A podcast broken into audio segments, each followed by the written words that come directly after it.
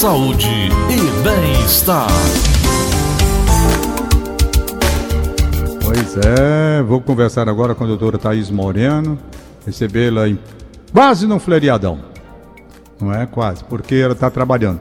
Bom dia, doutora Thaís Moreno, tudo bem com a senhora? Como foi o fim de semana?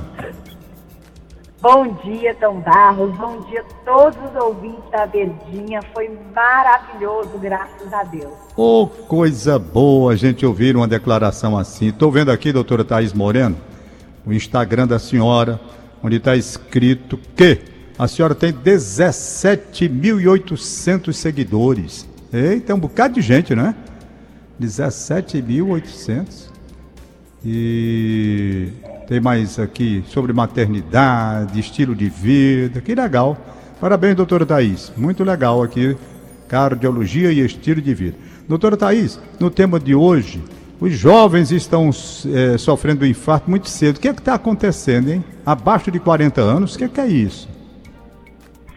É, antigamente, a gente é, tinha um infarto, uma doença completamente relacionada, Tom Barros, à idade. Hoje a gente sabe que o sedentarismo, o tabagismo, hábitos de vida não saudáveis, né, como o colesterol alto, a obesidade, hoje mais da metade dos brasileiros tem sobrepeso, 20% tem obesidade. Então são todos esses fatores de um estilo de vida não saudável que aumentaram em quase 60% a proporção de jovens que infartam. Eu estava vendo aqui, inclusive, uma coisa interessante numa matéria que diz sinal amarelo, elevação de 59% nos episódios de infarto em adultos com menos de 40 anos entre 2010 e 2019 aqui no Brasil. Nos Estados Unidos, crescimento anual de 2% no total de infarto em pessoas com até 40 anos nos últimos 10 anos. Doutora, realmente eu acho um crescimento preocupante, viu? Muito preocupante é preocupante mesmo, Tom Barros. E você, ouvinte, que está conectado aqui com a gente agora, veja, se você está próximo dos 40 anos, é muito importante que você faça uma avaliação de rotina, que você faça os exames clínicos gerais e cardiológicos, para que possa ter prevenção e não descubra aí ter uma doença, um infarto, numa situação que é, é, a gente não tem como prevenir, né, Tom? Isso. Eu, eu quando ingressei, fui ser aviador, eu acho que foi a melhor coisa que aconteceu na minha vida, porque nessa parte, doutora Thaís Moreno, eles têm um controle muito grande. Porque, claro, um aviador tem que ter saúde, principalmente está voando, né? Então o coração tem que estar tá funcionando beleza. Então eles fazem uma exigência de, de, de, de exames temporários onde você tem que se submeter a esteira, exames diversos para ver essa questão de colesterol. Agora, o que me animou, doutora Thais, é porque se há nos jovens esta redução, essa, esse risco aumentando, eu estou vendo na matéria que os homens a partir de 65 anos, não é? Eles que eram alvo muito mais de infartos nessa faixa, estão tendo essa faixa reduzida, não é? Isso aqui nos Estados Unidos. Que isso, é, o que é poderia estar está acontecendo para produzir esse resultado positivo assim? Olha, a gente pode atribuir a alguns fatores.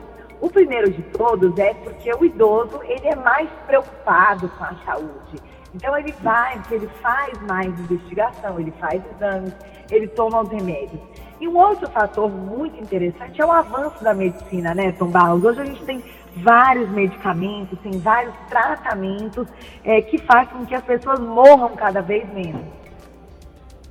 Eu estou vendo aqui, o do Brasil, por exemplo, pesquisa aponta a tendência de redução da taxa de mortalidade por infarto entre idosos de 60, 60 aos 79 anos, após andar de dados de 1996 a 2014.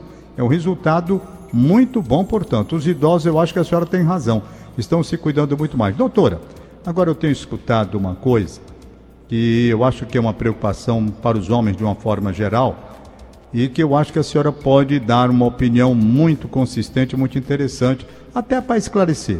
Depois que saíram essas pílulas de estímulo sexual, né?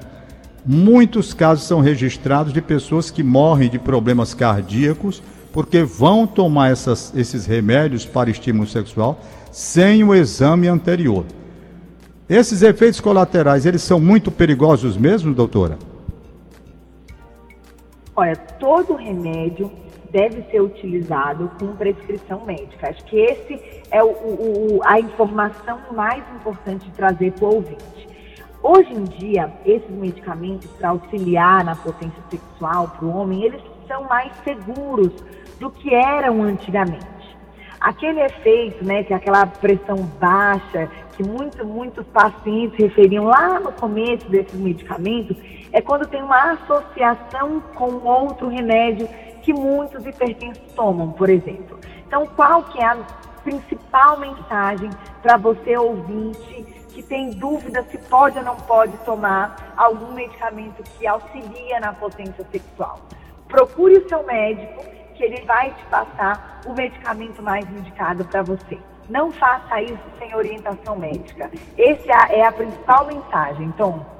Pois não. Doutor, me diga uma coisa, por gentileza, o, o, a questão da arritmia cardíaca. Os, há pessoas que têm que colocar né, um, um aparelhozinho para controlar os batimentos. A arritmia também tem causado muitas mortes? As, a gente tem dois tipos de arritmia. As que nós chamamos de benignas e as que nós chamamos de malignas.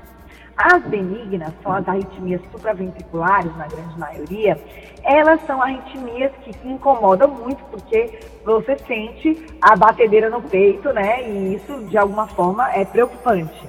Mas elas têm associado a um risco menor de mortalidade. Agora, tem outros tipos de arritmias, que são as ventriculares, que são as malignas, que a gente chama. Essas sim, elas estão associadas a um risco de mortalidade maior, tá? Mas não é todo tipo de arritmia que é perigoso. Ah, tem umas que são mais e outras menos. Sei. A fibrilação atrial, que é muito citada, ela é mais perigosa que a ventricular, é? A fibrilação atrial não hum. a fibrilação ventricular é um ritmo muito perigoso, é um dos ritmos de parada que nós chamamos, tá? É, mas a fibrilação atrial precisa ser controlada, precisa fazer anticoagulação, né? E, e, aí você consegue diminuir todas as complicações associadas à fibrilação atrial. Hum. Na questão do esporte, a gente tem visto, inclusive causou assim um impacto muito grande no mundo todo, jogadores que em plena atividade dentro do campo, de repente eles caem mortos. Já houve três casos aí nos últimos tempos. E o jogador que é preparado para aquilo tem um acompanhamento através do departamento médico dos clubes, não é? Principalmente nessa área cardíaca para ver. esses ataques fulminantes, tem alguma explicação? Tem, doutora Thaís Moreno? Olha, a morte súbita tanto no atleta como no, no não atleta, idoso, jovem, é, é muito preocupante, é uma situação dramática. É, pode acontecer no atleta, mesmo aquele que tem é, todas as, as os exames, pode acontecer.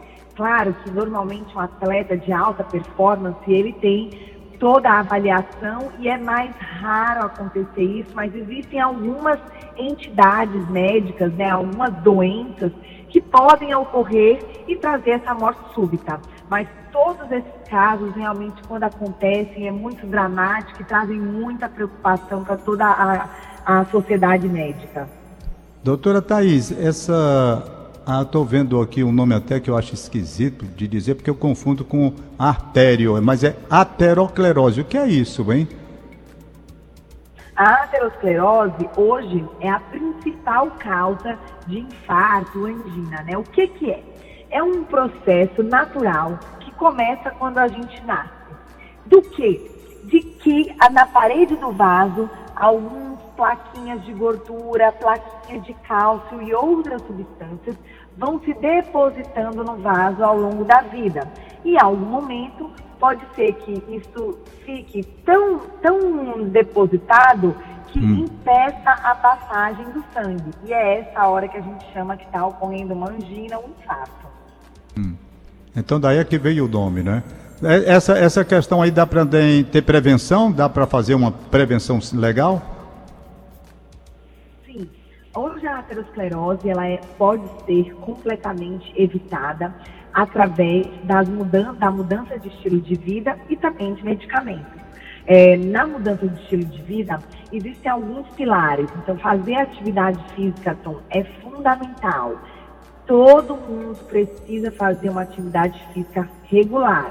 Não vale futebol só no sábado, tá, gente? Ninguém pode ser atleta só de fim de semana. Também ter uma alimentação equilibrada, né, uma dieta muito baseada em produtos de origem vegetal, evitar os açúcares refinados, as comidas processadas e ultraprocessadas. Então, vale aquela frase, né, é, mais e desembalar menos. É, não fumar, ter muito cuidado com o uso de bebida alcoólica, é, ter atenção com o estresse, a gente sabe que se você pode, fizer tudo direito, ainda assim tiver uma vida muito estressada e não tiver nenhum mecanismo de controle desse estresse, é, isso é muito preocupante. Ter uma boa rotina de sono também é fundamental. Doutora, a senhora tocou no assunto, chega, eu fiquei aqui com os olhos cheios d'água, triste, doutora. Mas a senhora falou aí, olhe, cuidado com essa coisa dos doces. é tão gostoso um bolinho que eu como todo dia. Mas, mas tem um detalhe, doutora Thais Moreno. Eu, eu sou viciado em bolo, sabe? Eu como bolo todo santo dia. Em compensação, eu estava vendo aqui esse negócio de colesterol ruim, colesterol bom, LDL, HDL, essa coisa toda. Em compensação, por mais paradoxal que pareça, o velhinho aqui, de 74 anos, comendo bolo todo santo dia. Quando eu vou fazer esses exames de, de se tem açúcar, não sei o quê, sabe? não dá nada, é tudo baixinho. Quando eu vou pro colesterol, tudo controlado. Aí eu fico, não, mas eu tô legal, tô legal, tô beleza. Sabe, doutora, eu gosto de um doce, não é pouco não. Tô errado, doutor, em ah, fazer isso, aí, não tô? Aí deve ter uma genética super boa, você deve fazer muita atividade física, você deve ser uma pessoa muito ativa né? Então, junta a genética com uma pessoa ativa e aí você consegue se permitir aí esse um pedacinho de bolo todo dia. Tem que ver, paciente é paciente. Você é um sortudo. Se eu comer uma fatia de bolo todo dia, Tom, não dá certo. É mesmo, é? Doutora, eu, eu, prefiro acreditar na genética neste benefício que Deus me deu, sabe por quê? Porque eu não tenho nada de negócio de diabetes, faço os exames todos, todos os anos. Todos os anos, até para renovar a carteira lá da base da, da, da, da, aviação, eu tenho que fazer. Pois bem, e me sinto privilegiado. Agora, eu vou dizer uma coisa que as pessoas vão se espantar. O meu pai morreu com 81 anos de idade. O meu pai fazia uma coisa que até hoje eu não sei como é que ele fazia aquele negócio e não tinha problemas. Ele almoçava. Está aqui o almoço, doutora. A senhora nunca vai ouvir. Eu tenho certeza, a senhora nunca viu isso na vida, ninguém que está ouvindo. O almoço pronto. Está ali na mesa, o almoço dele. Um almoço no prato. O papai pegava o açucareiro, açucareiro e botava açúcar no almoço. Eu tinha, minha nossa senhora, papai, que negócio é esse? Eu nunca vi ninguém fazer isso na minha vida. Nunca vi. E o papai nunca teve problema de diabetes fazendo isso até quando morreu, entendeu? Olha só, Tom, você está aí falando a genética. Vamos estudar aí essa família, porque isso não é o normal, né? O seu pai, ele usava literalmente o adoçar da vida para viver bem. Mas isso não é recomendado. adoçava, adoçava o almoço, eu nunca vi isso na minha vida, pai. É um negócio estranho. Doutora Thaís, muito obrigado por essas orientações que a senhora está dando aqui nas entrevistas, sempre muito didática que dá, fica fácil a compreensão das pessoas. O que a senhora, em resumo, recomenda, e eu acho que está mais que correto, é a atividade física, não é? O combate à hipertensão, o estresse que mata, essas coisas são fundamentais. A senhora, como cardiologista, vive muito bem sabendo o que é bom e o que não é. Eu disse isso com relação ao açúcar, mas pelo amor de Deus, não me imitem. Não façam o que eu faço, pelo amor de Deus. Sigam o que a doutora Thaís Moreno está dizendo aqui sempre que nas entrevistas ela esclarece, aponta os melhores caminhos para evitar que você seja surpreendido com um infarto e com a doença cardíaca que venha levar a óbito. Doutora Thaís Moreno, foi um prazer conversar com a senhora. E se Deus quiser, na próxima segunda-feira, vamos estar aqui falando de mais orientações para as pessoas que acompanham esta parte. Muito obrigado, hein, doutora Thaís.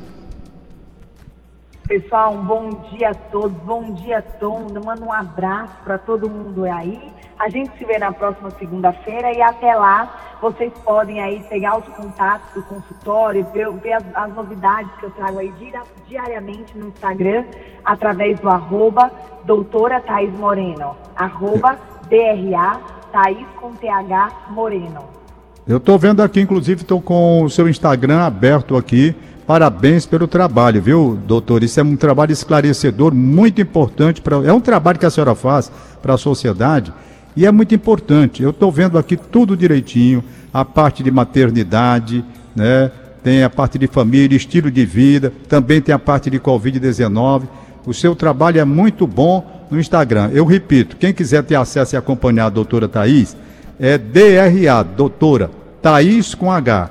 DRA Thaís Moreno, certo? Ela já está com 17.800 seguidores, tem hum, trabalhos publicados 4.195, uma profissional muito dedicada, faz da medicina um sacerdócio.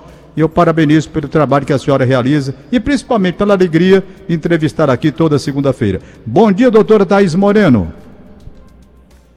Bom dia, bom dia a todos.